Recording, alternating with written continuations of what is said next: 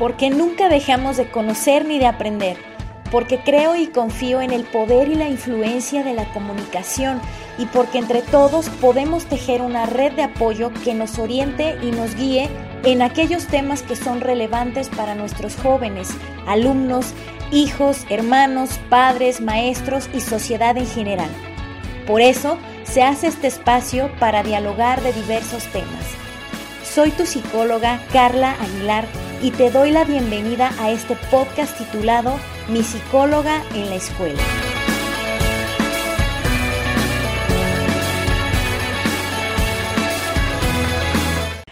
Hola chicos, ¿cómo están? Les doy la bienvenida a este nuevo episodio de su podcast Mi psicóloga en la escuela.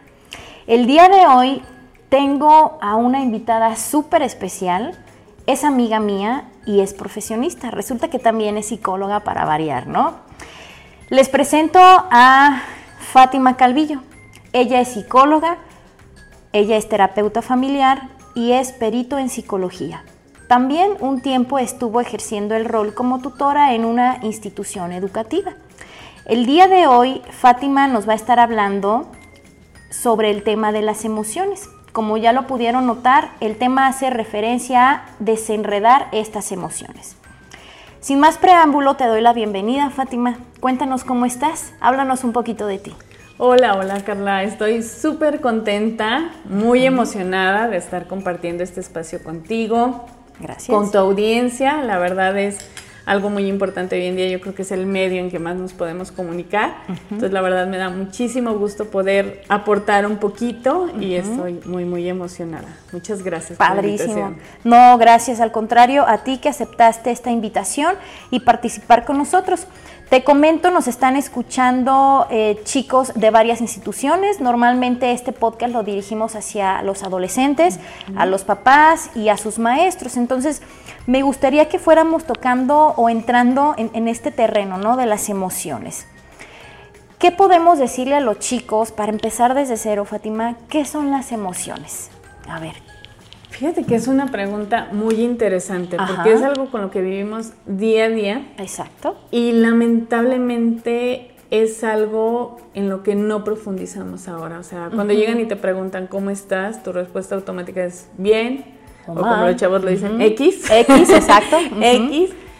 Pero realmente no nos damos el tiempo de escuchar, o sea, de, escucharnos, ¿no? Hasta ya que el WhatsApp tiene para adelantarle y rápido la conversación. Es cierto, por dos, por tres. Entonces, ya no tenemos tiempo para escucharnos. Entonces, es algo súper, súper interesante las emociones. Y para empezar desde ahí definiendo qué es una emoción, es una respuesta ante las diferentes situaciones que tenemos en la vida. Yo creo que es lo que nos hace decirnos que estamos vivos yo así lo definiría, ¿no? Hay muchísimas definiciones, pero yo creo que esa es la definición que yo con mis palabras te podría dar. Ok, es una respuesta.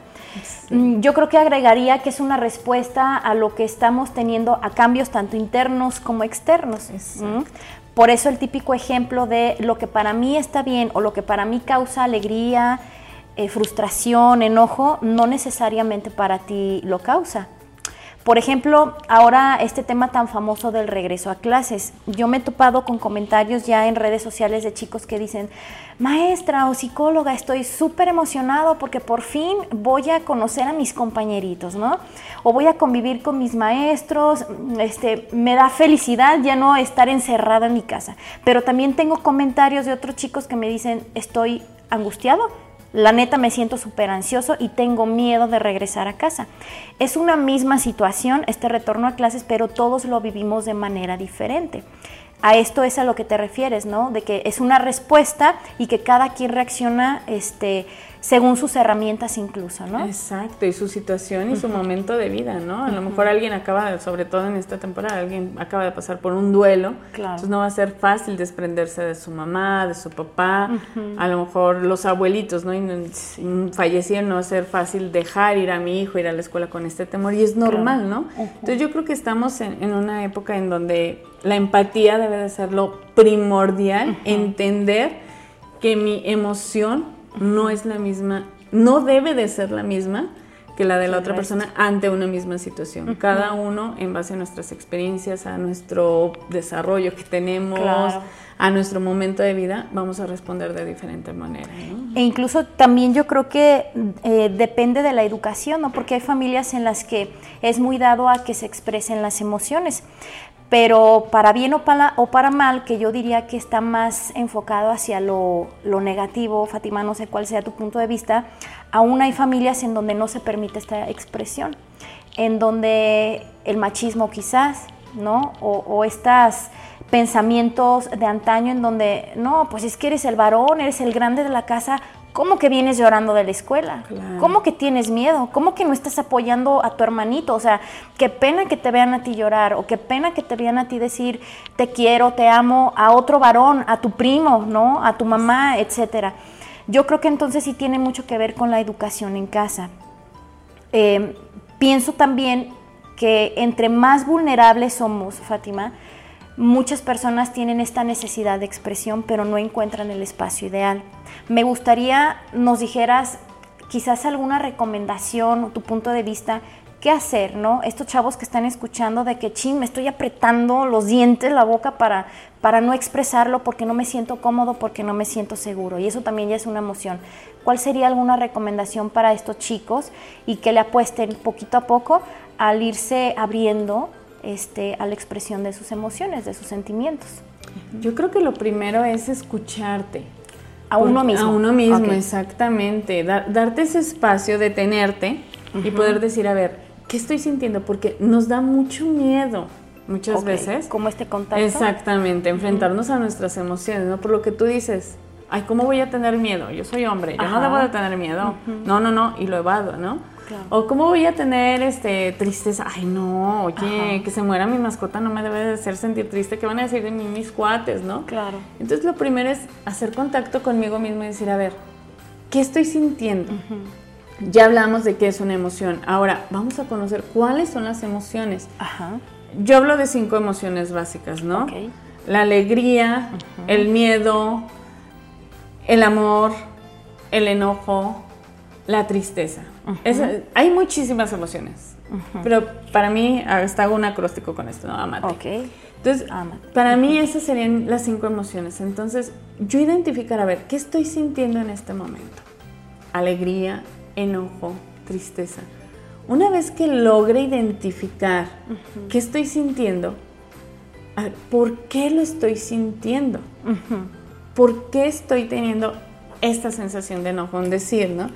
Mm, estoy muy enojado porque pues no me gustó que mi mamá me llegara y me gritara enfrente de mis cuates. O sea, los invité y me gritó que no traíamos el cubrebocas, ¿no?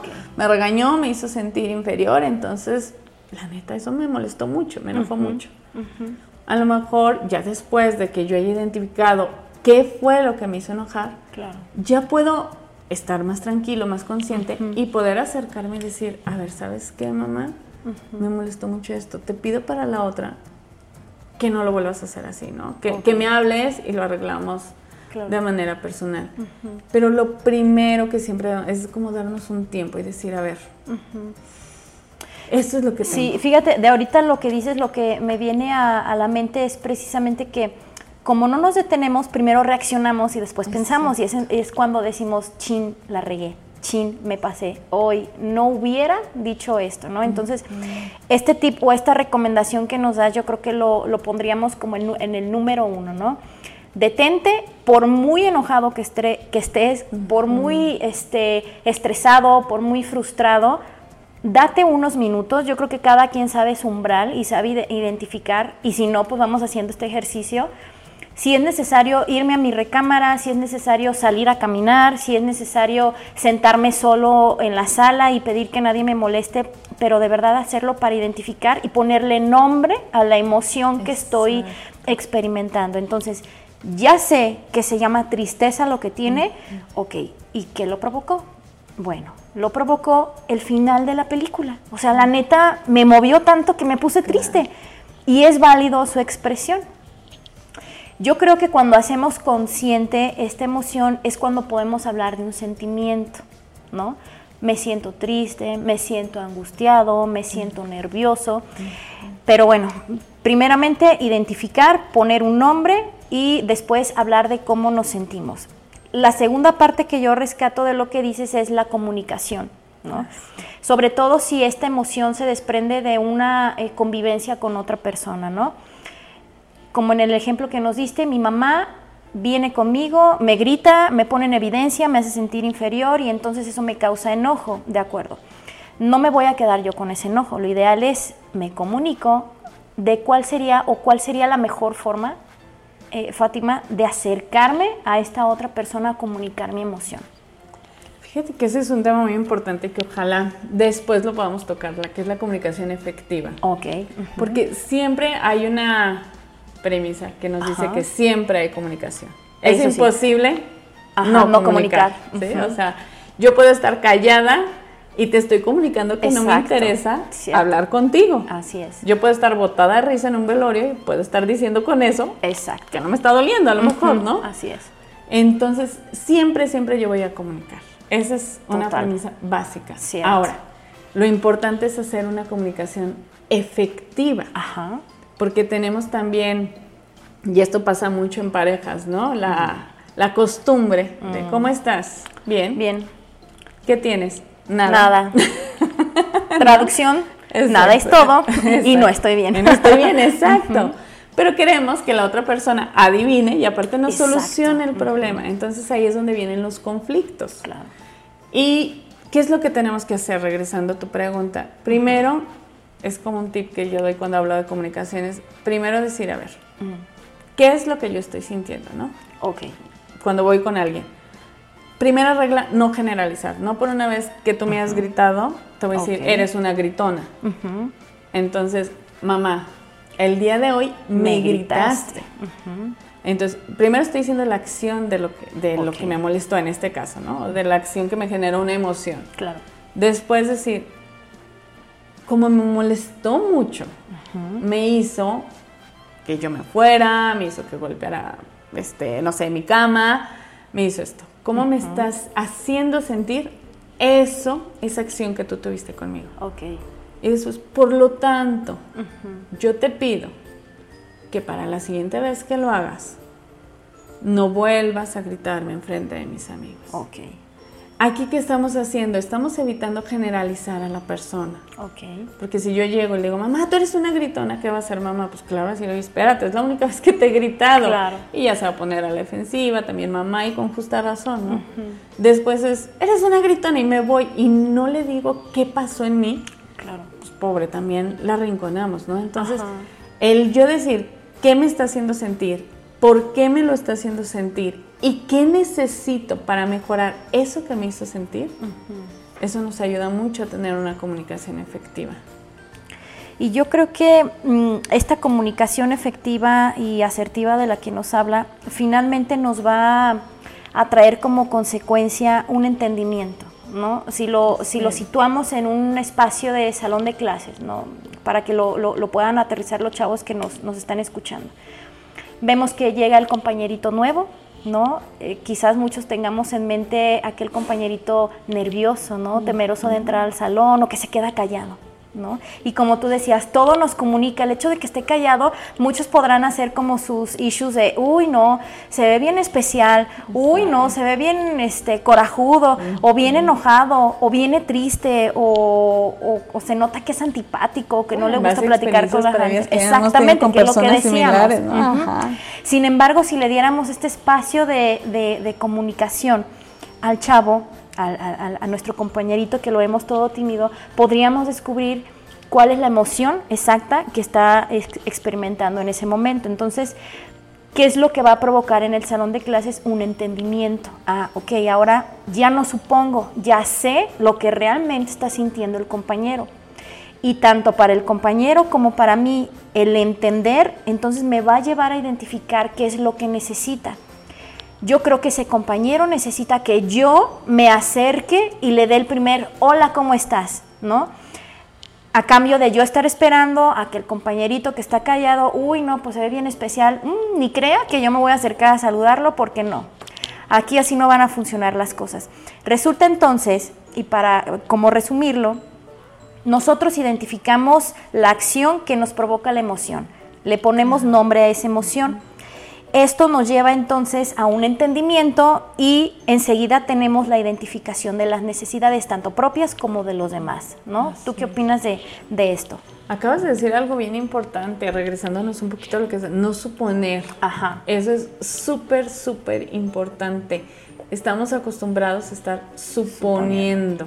Veo y me hago un juicio de esa persona y en base a eso le atribuyo características, ya sean positivas o negativas, y la persona ni enterada o ni enterado de lo que le estoy diciendo. Entonces, esa también es una regla, no suponer, o sea, darnos la oportunidad de preguntar, oye, ¿cómo estás? Y quitarnos esa muletilla de bien y mal, porque eso no dice nada. A lo mejor para mí estar bien es estar en el hoyo llorando diario. Para mí eso es estar bien. Para alguien estar mal es estar feliz. Entonces, eso no nos dice nada. Hay que aprender como a ponerle nombre a lo que sentimos. Eso es bien importante. Quitarnos esa muletilla de bien y mal. O sea, que cuando te pregunten realmente cómo estás, triste, enojado, le pongas el nombre a eso que estás este, sintiendo. Sintiendo. Bien, esto que dices, Fátima, me parece bien importante el hecho de ponerle eh, nombre a las emociones. Sin embargo, yo noto que en muchas ocasiones no salimos del típico bien, mal, triste, feliz.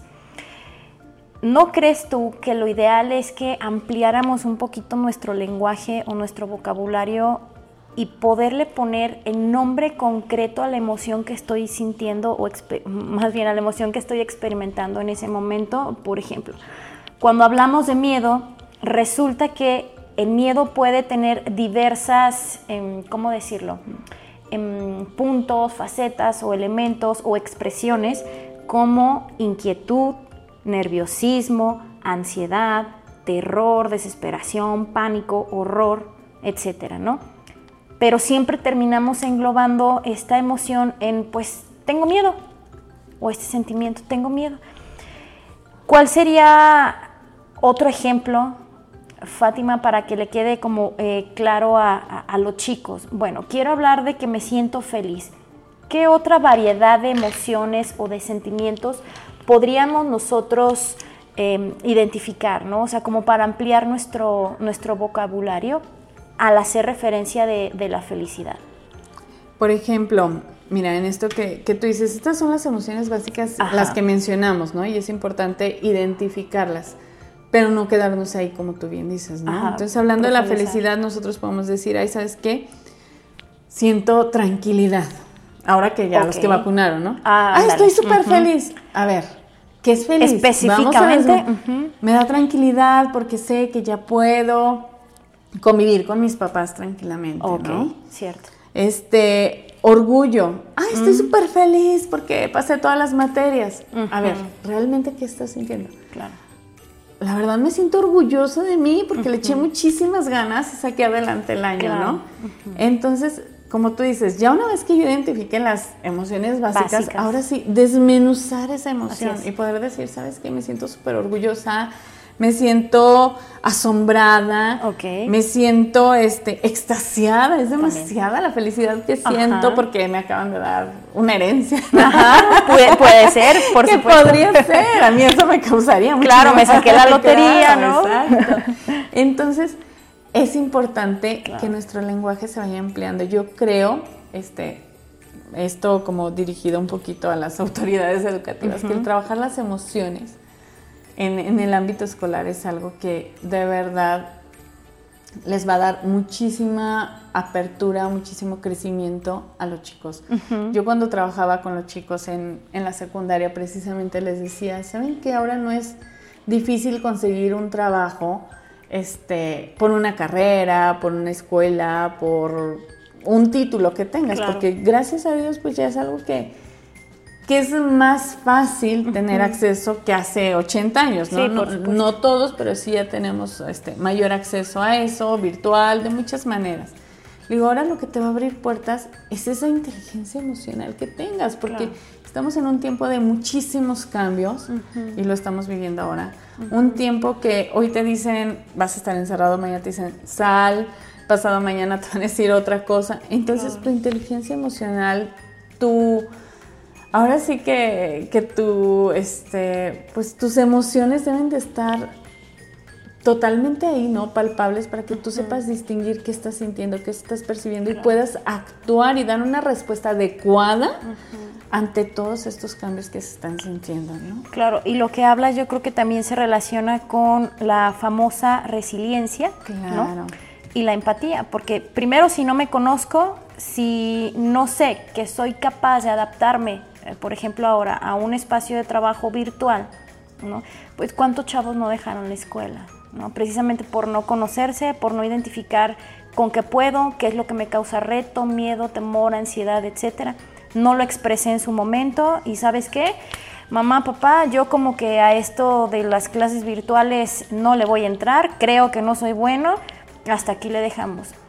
Y los papás sin explorar, que me parece uno de los errores más grandes, ¿no? Ay, pues sí, entonces déjame, le digo al director, a tu maestra, que lo tuyo, lo tuyo es lo presencial y mientras estemos así, no, hay manera.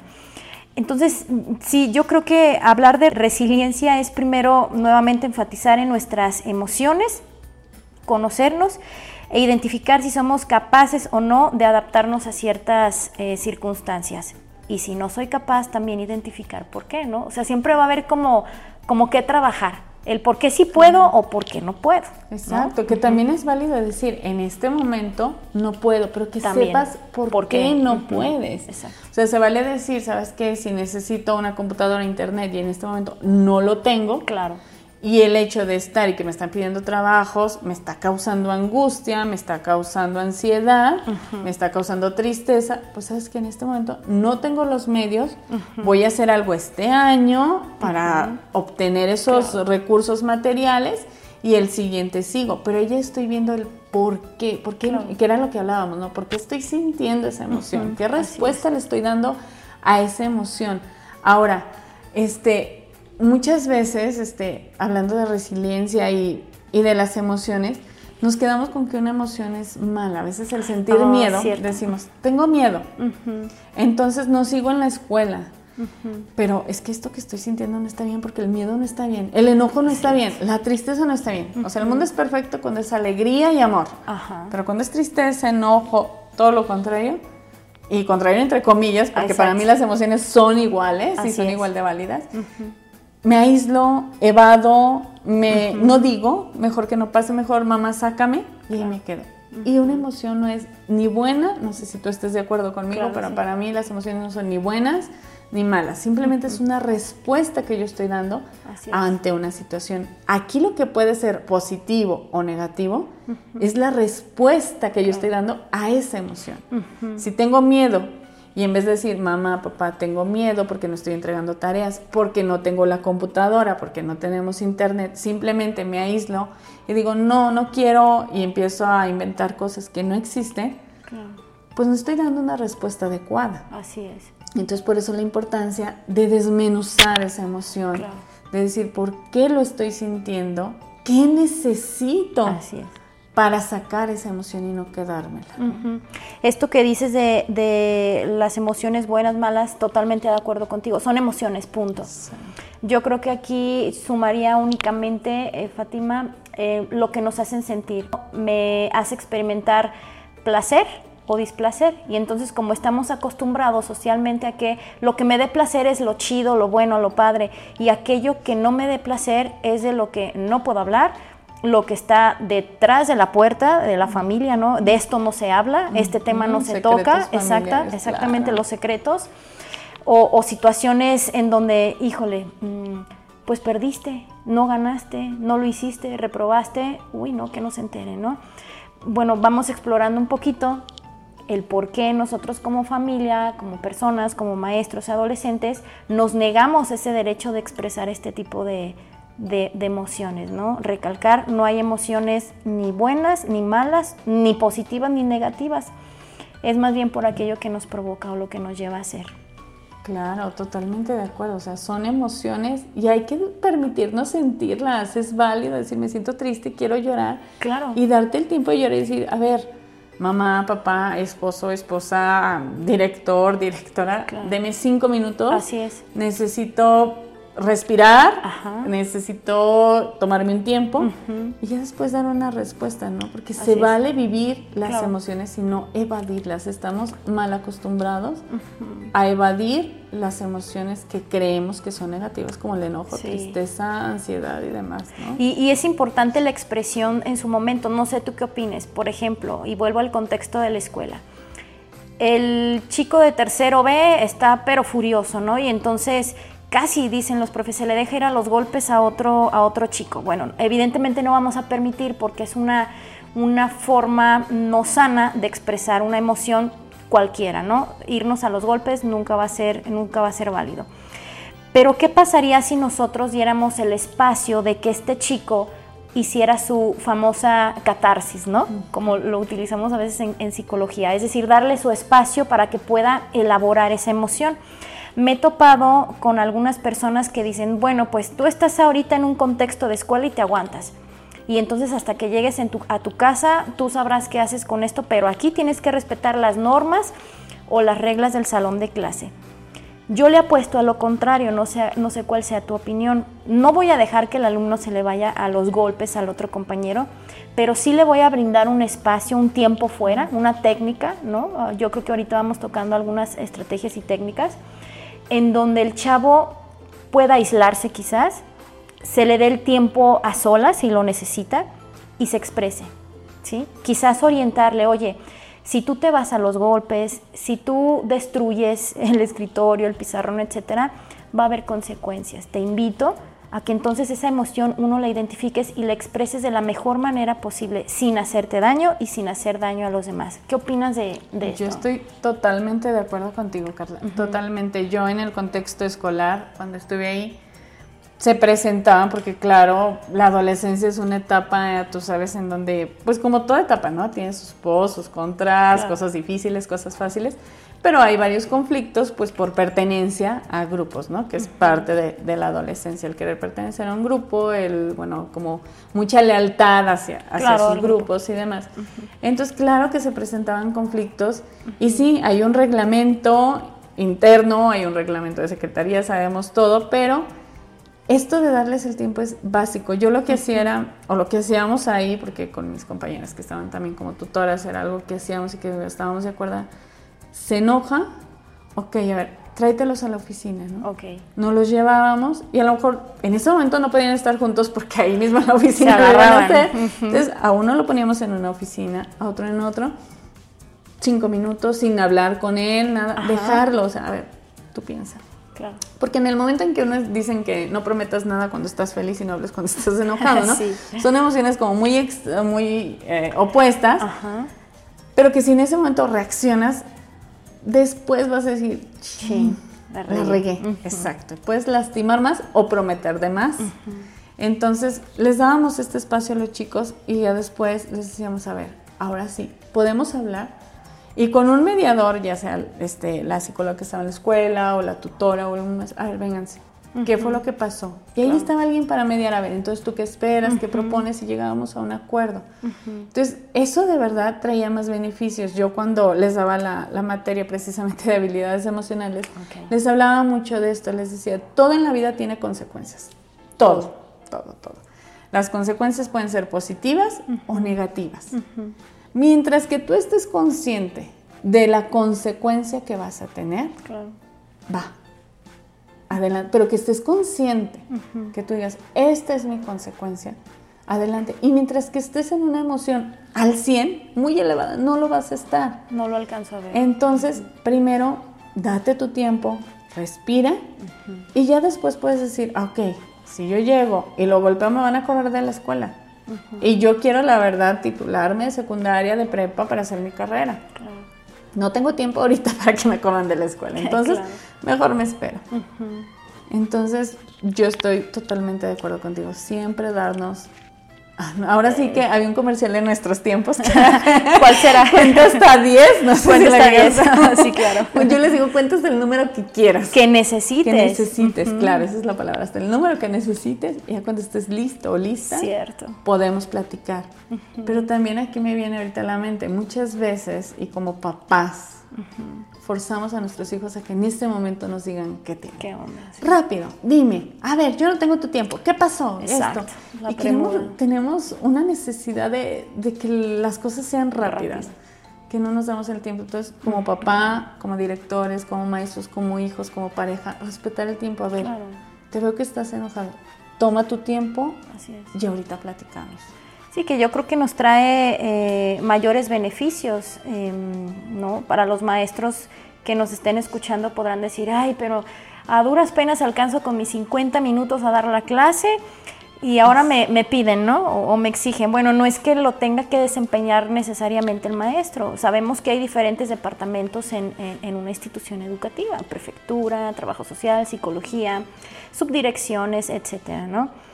Y bueno, si, si no estuvieran presentes estos departamentos o estas figuras, apostarle a que en nuestras clases podamos guiar a los alumnos para que sin, sin nuestra intervención necesaria el chico sepa cuando esté pasando por una situación de crisis qué hacer. Y entonces yo te aseguro, profe, que va a haber el chico, la chica que levante la mano y diga, ¿sabes qué? Yo necesito cinco minutos. Ese es un ejercicio que yo normalmente, mm, ¿cómo decirlo? Pues expreso y comparto o trato de enseñar con los chicos que van al departamento de psicología. Mira, no siempre va a estar la psicóloga, no siempre va a estar tu papá, el maestro no siempre va a estar incluso en sus cinco minutos, tú tómalos. Pero la forma en que los tomas también va a depender mucho de que se te brinde o no ese espacio, ¿no? Si nada más te sales del salón, cierras la puerta, mm, pues fuerte, ¿no? Y entonces retumba todos tus compañeros y las ventanas, pues va a haber consecuencias más severas. Entonces, ser, ser empáticos, ser eh, comunicativos y ser asertivos con los chavos, que esto es como lo que sí me gustaría subrayar. Eh, maestros, no se me estresen, no es que tú tengas que desempeñar todo- to- todos estos roles. Ahora, hablando precisamente del rol docente, también los profes sienten y expresan emociones, ¿no? No todos llegan en sus cinco buenos minutos al salón, ¿no? Podemos llegar padrísimo por la mañana a la escuela y entonces salimos todos saturados y ya no queremos saber nada de la escuela. Sabemos que han tenido una carga de trabajo impresionante durante todo este tiempo de pandemia. ¿Qué podríamos recomendarle a un adulto, a un maestro que nos esté escuchando, ¿no? Como alguna técnica para, para hacer precisamente esto, identificar, expresar y hablar de mis necesidades. ¿Qué les podríamos decir? Yo creo que, mira, técnica pueden aplicar, y tú estarás de acuerdo conmigo, desde el identificar la emoción, Ajá. ponerle nombre y buscar una solución. Pero yo creo que esto va más allá. Ajá. Y, y- y yo le pondría al ser empático en la comunidad educativa. Ok. Yo siento que es lo que se necesita, ¿no? Dirigido a, ahora sí, autoridades educativas, este, directivos, todo, intendencia, todo, Todo el el personal, alumnos. Mientras que yo sea empático, puedo entender a la otra persona, porque sí, efectivamente, en este periodo de pandemia ha habido muchísima carga hacia todo el personal que trabaja en el ámbito educativo. ¿Por qué? Porque son muchas cosas, objetivos, metas los que se tienen que cubrir, entregar resultados y demás. Pero yo creo que ahorita debemos de olvidarnos un poquito tanto de lo académico Ok. y darle peso a esta parte emocional, ¿no? Todos estamos en un mismo Claro. barco, pero en diferentes situaciones, ¿no? Cada quien tiene ajá. como una tormentita individual. Ajá, ajá. Entonces, mientras que yo sea empático, yo voy a poder entender, pero también volvemos a la otra técnica, la comunicación efectiva. Yo como maestro, ¿cómo comunicar? A mí me pasó en una ocasión, yo estaba de verdad, me sentía muy mal físicamente Ok. Y estaba dando clase, entonces sí les dije a los chicos, ¿saben qué chicos? Me siento muy mal, no puedo en este momento darles la clase como estoy acostumbrada a dárselas, con todas las dinámicas, la chispa y Sí. demás. Vamos a hacer algo, van a hacer este trabajo de manera individual. No puedo en este momento, de verdad, una disculpa. Agradezco su apoyo. De verdad, fue algo increíble que todo el grupo se puso a trabajar de manera individual, en silencio, y todavía el siguiente me preguntaron, ¿cómo están? Entonces, cuando tú dices las, de verdad las cosas de una manera efectiva, transmitiendo de verdad lo que quieres y les dices lo que necesitas, yo creo que se da más esta empatía. Y si nosotros aplicamos esta formulita con todas nuestras relaciones, se va a ir dando y nos podemos entender mejor y podemos tener como maestro a lo mejor decir, ¿sabes qué diré? ahorita me siento muy enojada, tuve un problema con este grupo, necesito tres minutos. ¿Crees que mientras me pueda, no sé, cubrir usted, cubrir la psicóloga, la trabajadora? Tres minutitos. Y ya yo tomar aire, respirar y puedo entrar con el otro grupo, pero que sí, sintamos que es un equipo realmente con el que estamos conviviendo, ¿no? Entonces, como técnica, para regresar a tu pregunta, es el identificar mi emoción, ponerle nombre y ver qué necesito. Y tomarme ese tiempo, o sea, a lo mejor tengo un minuto, pues ese minuto, a ver, me voy a un lugar que esté solito, respiro, que ahorita les hablamos más de las técnicas de respiración, respiro, regreso y otra vez pero corto, identifico mi emoción y después la comunico efectivamente con quien la tenga que comunicar. Sí, es, es totalmente válido. Yo creo que ahí es, eh, como lo decías tú, la clave es la fórmula, porque luego resulta que hay maestros que sí son muy mm, certeros, ¿no? Como muy concretos, muy empáticos, muy eh, directos, pero como en el buen sentido, ¿no? De, de expresar cómo se sienten y resulta que tienen grupos trabajando. Y hay otros profes que yo me los imagino desde fuera de la ventana y, este cómo le hace, ¿no? Que conmigo el grupo es un caos. Bueno, clave no nada más para la expresión este, de las emociones y sentimientos, es clave para que un grupo ¿no? funcione. Siempre va a ser la comunicación. Claro. Y decías ahorita, eh, Fátima, sobre técnicas de respiración. ¿Nos podrías compartir alguna técnica para que paren oreja los profes que nos están escuchando? Profes, chicos, papás y sí, todos. hasta yo, Fátima. Ahorita voy a hacer ejercicios más. Yo creo que lo primero es darnos ese espacio. En el lugar que estemos, en donde estemos. ¿Preferentemente a solas? A solas, pero si estás en, no sé, en tus clases y de verdad un compañero te está haciendo enojar, Simplemente cierra tus ojos y es, yo creo que aquí el punto es saber respirar. En una ocasión nos daban una capacitación de mindfulness, creo que lo pronuncié bien. Sí, sí, sí. Este, y precisamente decían eso, es el saber respirar. Saber respirar. Entonces, cuando nosotros nos concentramos en nuestra respiración, hasta nuestro ritmo cardíaco empieza a bajar. ¿Qué es lo que tengo que hacer? Inhalar por la nariz que sienta que se llenó el pulmón, detenerlo un tiempo y soltarlo poco a poco. Por, la, boca. Exacto. Si nosotros ahorita hacemos este ejercicio, automáticamente sientes Nos relajamos. Te relajas. O sea, de verdad tu ritmo cardíaco baja, tu presión sanguínea. ¿Por qué? Está respirando, está entrando aire, bueno, tiene toda su base biológica, ¿no? Por algo está la respiración. Entonces, yo creo que si nosotros hiciéramos consciente la respiración, eso nos ayudaría. A ver, me voy a tomar un minuto. Ok. Respiro.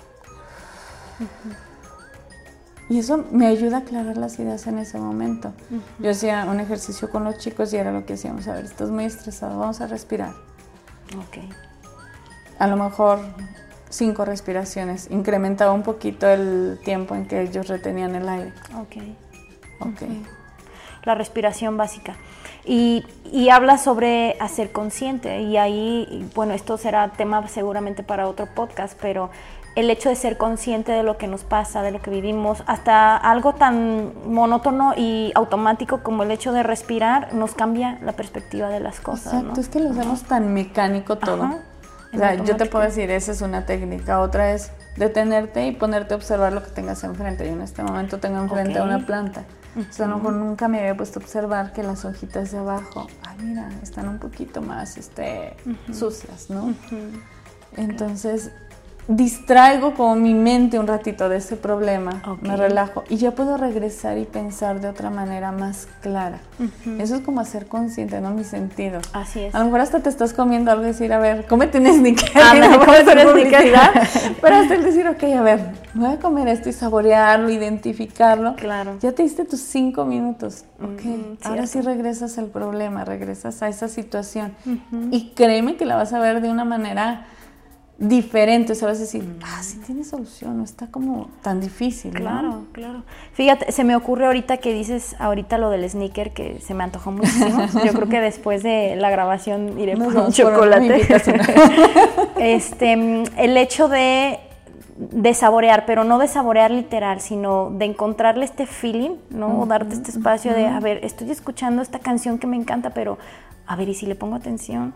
A ver, ¿y si me permito hacer los pasitos, el bailecito? O bien los profes cuando estén loncheando, porque tú sabes que estamos con el sándwich y las listas y en el pasillo y el grupo primero A, el B y así, ¿no? date tus tres minutos mientras te comes tu sándwich. Yo les digo que es un spa mental. Ajá, ándale, un spa mental. Eso me gusta. Eso, Pero yo les digo, es que hay que darnos nuestro spa, mental. Hay veces que me preguntan, ¿qué tienes? Y yo, nada, o sea. Estoy en mi spa. Estoy en mi spa mental, de verdad. A veces me pierdo, me quedo viendo algo y ya de verdad eso me ayudó como a relajarme. Había otra técnica, ahorita me acuerdo, precisamente con los niños que hacíamos hablando de sentidos, ¿no? Que era el pelar una naranja. Ok. Era como, a ver, siéntela. A ver, vele quitando con la mano, porque pues que llegamos con el cuchillo rápido, porque estamos acostumbrados a no lo rápido. Entonces era, a ver, quítalo con los dedos. ¿Cómo lo sientes? ¿Cómo Y que ellos vayan identificando. El aroma que se siente. Ajá. Ahora, ¿qué aroma tiene antes de que la partas? Ahora que ya la abriste, hasta seguramente muchos ya se están imaginando lo, que salta, ¿no? De la naranjita, así el juguito, cómo empieza a saltar cuando quitas la cáscara a ver, apártela los gajitos, ¿no? Ahora quita un gajito, pruébalo. A ver, la pulpita que tiene. A mí muchos chicos me han dicho, nunca había sentido la pulpa de la naranja, ¿no? Oh, Entonces, o sea, son spas mental que te van a ayudar a detenerte un rato y después volverte, a lo mejor hasta como maestro. A ver, pónganse a hacer un trabajo y en lo que ellos están trabajando, a ver, me pongo a, a lo mejor hasta rayar una hoja, ¿no? Pero me concentro nada más en rayar la hoja. Exacto. Ya tuve mi medio minuto de mi spam mental, así le llamo yo. Que, fíjate, de esto de rayar una hoja en algún momento de consejo técnico, creo, eh, fue que compartí esta eh, técnica, ¿no? Con los profes. Bueno, resulta que si nosotros vemos las libretas de los chavos, es un rayadero, ¿no? Si te vas a la parte de atrás de la libreta, no, bueno.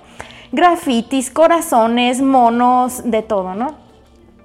Pero resulta que es una estrategia que inconscientemente utilizan los chavos al momento de clase, porque muchas cuestiones les causa ansiedad.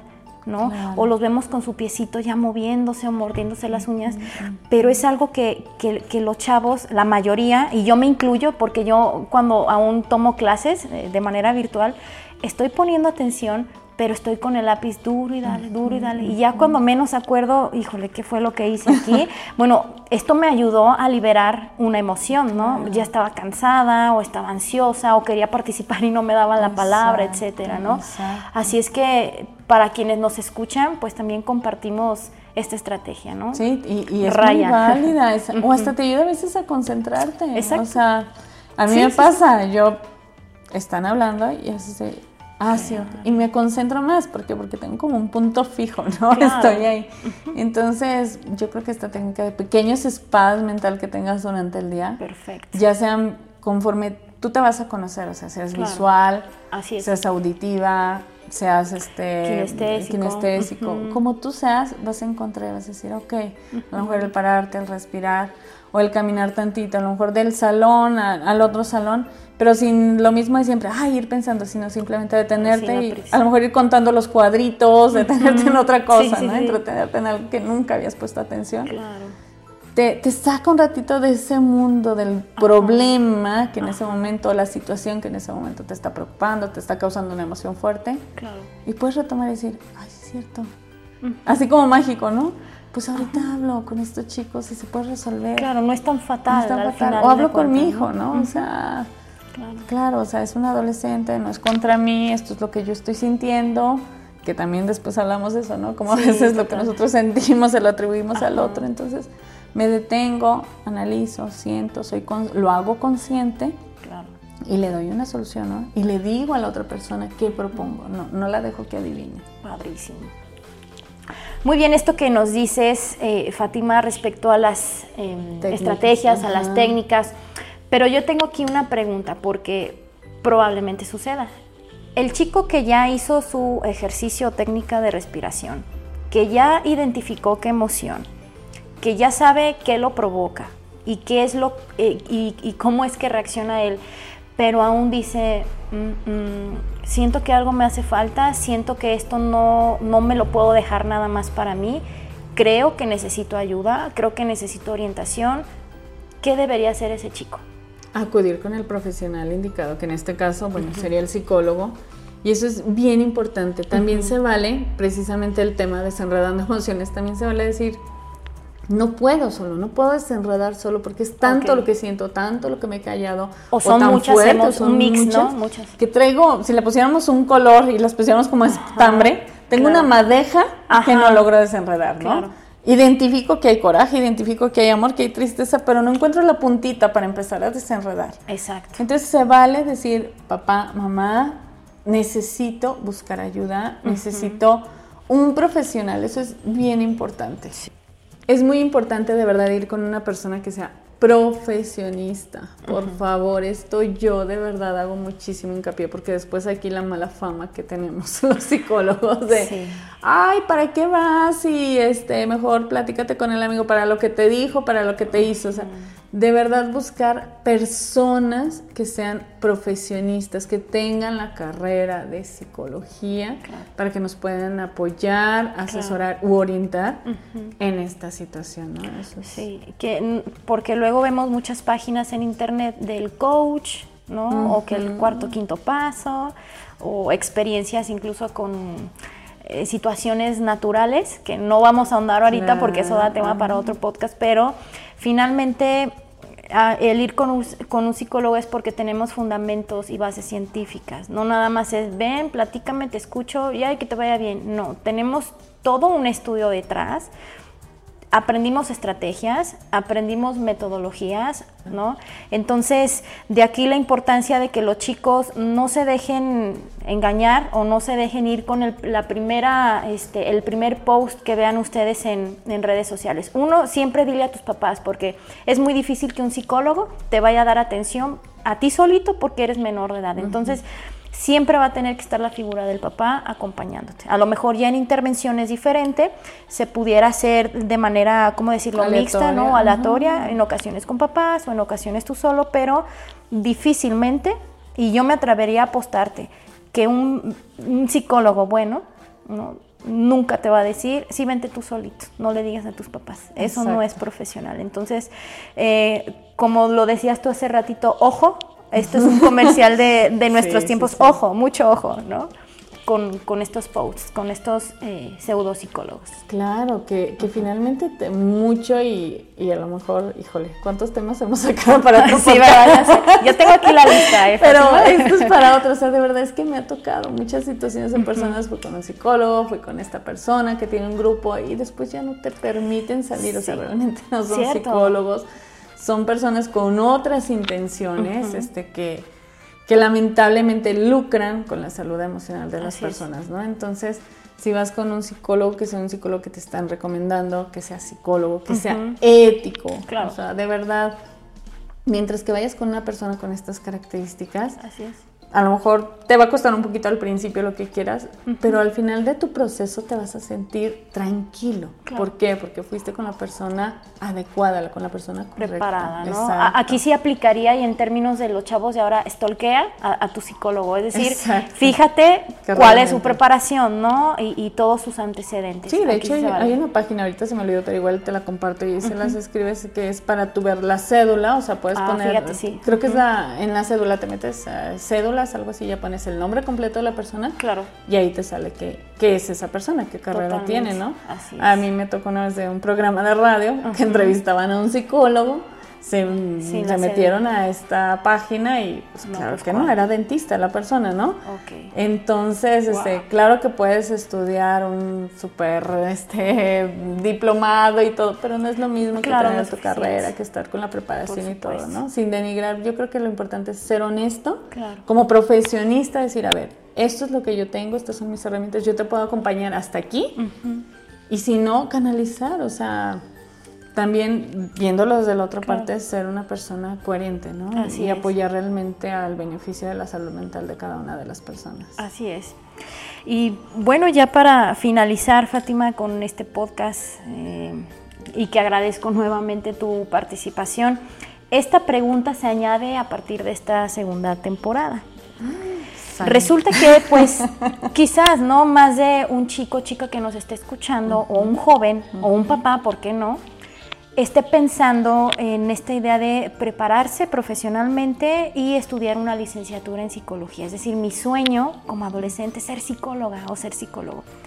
Tú como psicóloga, ¿qué le recomendarías, sobre todo a los chavitos de secundaria, de prepa y quizás uno que otro de licenciatura que nos esté escuchando, ojalá, eh, para formarse como psicólogos? para cumplir ese sueño. Porque tú lo tuviste, en algún momento yo también, ¿no? Y qué padre que hubiera existido la figura del psicólogo en nuestros tiempos, ¿no? Como ahora existe. Antes no existía esta figura en las escuelas. Pero ahora que sí y que nos están escuchando, ¿qué les puedes tú eh, decir, ¿no? Van a decir, yo soy muy visual y yo tengo que ver mucho las cosas concretas y no soy este psicólogo cognitivo conductual, pero lo primero hagan una lista de preguntas, de mitos y realidades sobre los psicólogos, porque hay muchísimas, o sea, que te pueden decir, ser psicólogo es lo mejor, vas a salvar al mundo, vas muchísimas cosas, ser psicólogo es lo peor, te la pasas leyendo, este, no sirven de nada, son chantajistas, o sea, vas a escuchar muchas, muchas cosas. Entonces, tú es una lista de todo esto y cuestiona a los psicólogos con los que te encuentres. Oye, ¿tú qué piensas de esto? ¿Tú qué crees de esto? Y es como tú mismo vas a ir haciendo tu, ahora sí, tu stock, ¿no? De, de, ideas y vas a poder hacer, discernir, a ver, realmente, ¿esto es lo que quiero? Si se acerca, si la idea de psicólogo que tengo concuerda con lo que creo que realmente es un psicólogo, entonces estudia eso. A lo mejor tú dices, no, a lo mejor yo quiero eh, desarrollo de capital humano, ¿no? Entonces no era psicología, era desarrollo de capital humano. O era trabajo social. O era trabajo social, exacto. O era medicina, ¿no? O sea, ya tú vas a poder discernir. Pero lo primero, hacer una lista. Yo soy mucho como de ponerlo en algo que se vea, en algo papel. Entonces, hacer tu lista y empezar a preguntar, a cuestionar, a leer. Ahorita, híjole, las redes sociales tienen muchísimo, pero ojo, mucho ojo, porque no todo lo que está en las redes sociales es cierto. Entonces acércate con las personas que tengan la carrera y son las más indicadas para, ayudarte, ¿no? Pues ahí, sin querer queriendo, ya nos lanzaste chamba, porque si alguien de mi escuela que nos esté escuchando sueña con ya espero las, las preguntas, el ¿no? El cuestionario. Venga, no hay problema. Exactamente, rapidísimo. Pues bien, Fátima, con esto cerramos entonces este episodio. Em, ya ahora sí, para cerrar, dime cómo podemos contactarte para aquellos papás, eh, maestros o incluso jóvenes que recuerden que siempre es importante notificar a, sus papis. Em, ¿Cómo te podemos eh, contactar, Fátima? Claro, mira, yo les dejo mi teléfono para cualquier cosa que necesiten, estoy a sus órdenes, es el 477-249-0450. Perfecto. O a mi correo sic, gmail.com Cualquier cosa que necesiten de verdad, este, ya sea atención, me dará mucho gusto recibirlos en el consultorio, algún taller, alguna asesoría. Si me quieren mandar el cuestionario form, también, con mucho gusto se los contesto. Entonces, cualquier cosa estamos aquí para apoyarles. Excelente. Perfecto, pues gracias chicos, gracias maestros, gracias papás por el favor de su atención. Se despide de ustedes su psicóloga Carla Aguilar. Fátima, nuevamente muchas gracias. Muchísimas gracias, que tengan un lindo día. Va que va, nos escuchamos en el siguiente episodio. Gracias, hasta pronto. Gracias, nos vemos.